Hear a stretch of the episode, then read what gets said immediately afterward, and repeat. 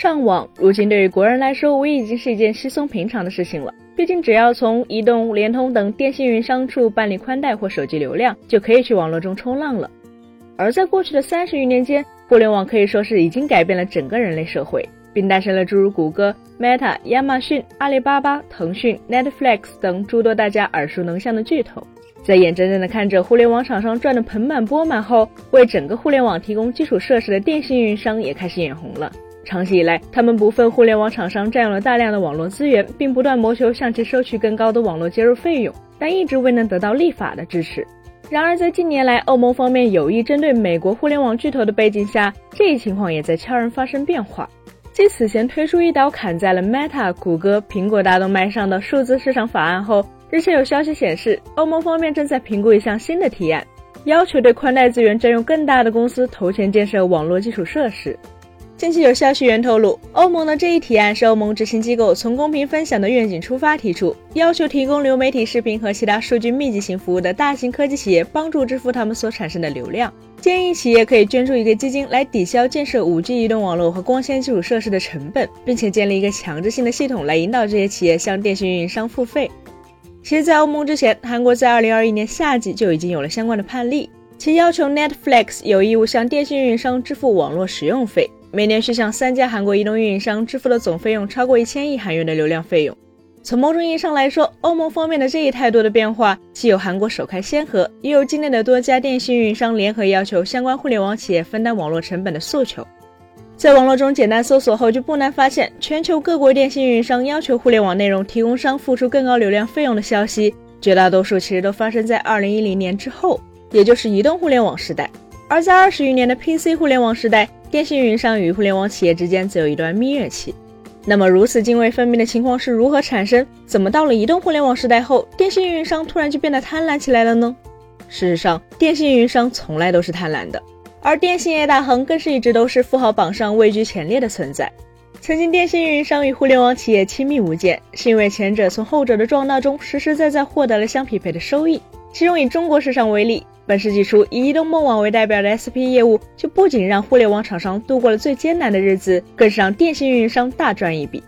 其实，在整个 PC 互联网时代中，上网都是一个相对昂贵的事情，而这一点从网吧的出现并繁荣就能略知一二。然而，到了移动互联网时代，情况就完全不同了。爆发式增长的网民规模，倒逼电信运营商需要进行网络扩容和升级。随着互联网相关技术的发展，特别是视频流媒体的出现，带宽资源的消耗也大幅度提升。根据工信部公布的相关数据显示，在 5G 建设之初的2019年，人均月流量还只有 7G，可到了2022年，这个数字变成了 15.2G。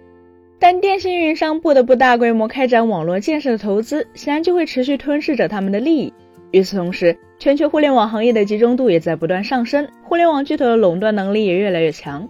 据相关机构统计显示，在2021年末，谷歌、Meta、Netflix、亚马逊、微软和苹果这六家企业就产生了超过百分之五十六的全球网络流量。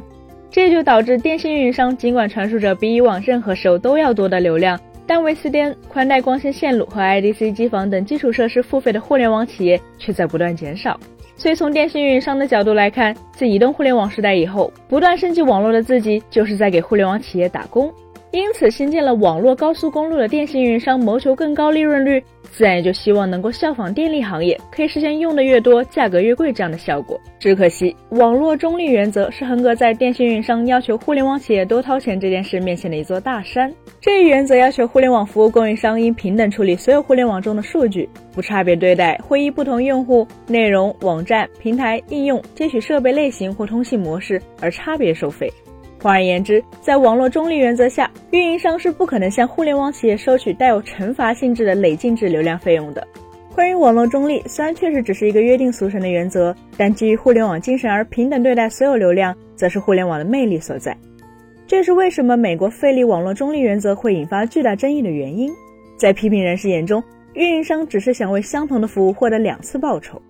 更何况，电信运营商不仅向互联网厂商收取流量费用。同时也向用户收取费用，等于说是双向收费模式。作为网民已经向电信运营商支付了相应的流量费用，而但其向互联网企业收取接听性的网络接入费用，后者就必然会将额外产生的费用转嫁到用户头上，结果就是消费者会感受到更贵了。显而易见，对于电信运营商涨价的诉求，除了互联网厂商反对，消费者同样也不乐意，所以自然就难以落地了。但欧盟的这一提案则选择了另辟蹊径。归根结底，电信运营商感到不满的原因是其独自承担了基础设施的建设，但成果却被互联网厂商窃取了。这个提案就是让互联网厂商自己来建设各类网络基础设施，从侧面缓解电信运营商持续投入网络建设带来的支出压力，同时也有助于这个市场更充分的竞争。其实欧盟此举是有先例的，在千禧年美国互联网泡沫导致硅谷创业的低潮期，此时谷歌就趁机从各大电信运营商手中低价购买了大量的暗光纤，即已铺设且尚未投入使用的光纤。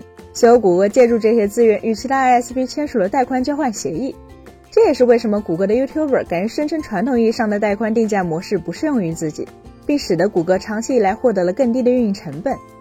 所以只能说，欧盟似乎确实是美国互联网巨头的克星。而此次要求后者自行建设网络基础设施，无疑也将会是一石二鸟之计。本期节目就到这里了，更多精彩大家可以关注我们三一生活的官网或全民大同名账号查询更多信息。咱们下期再见，拜拜。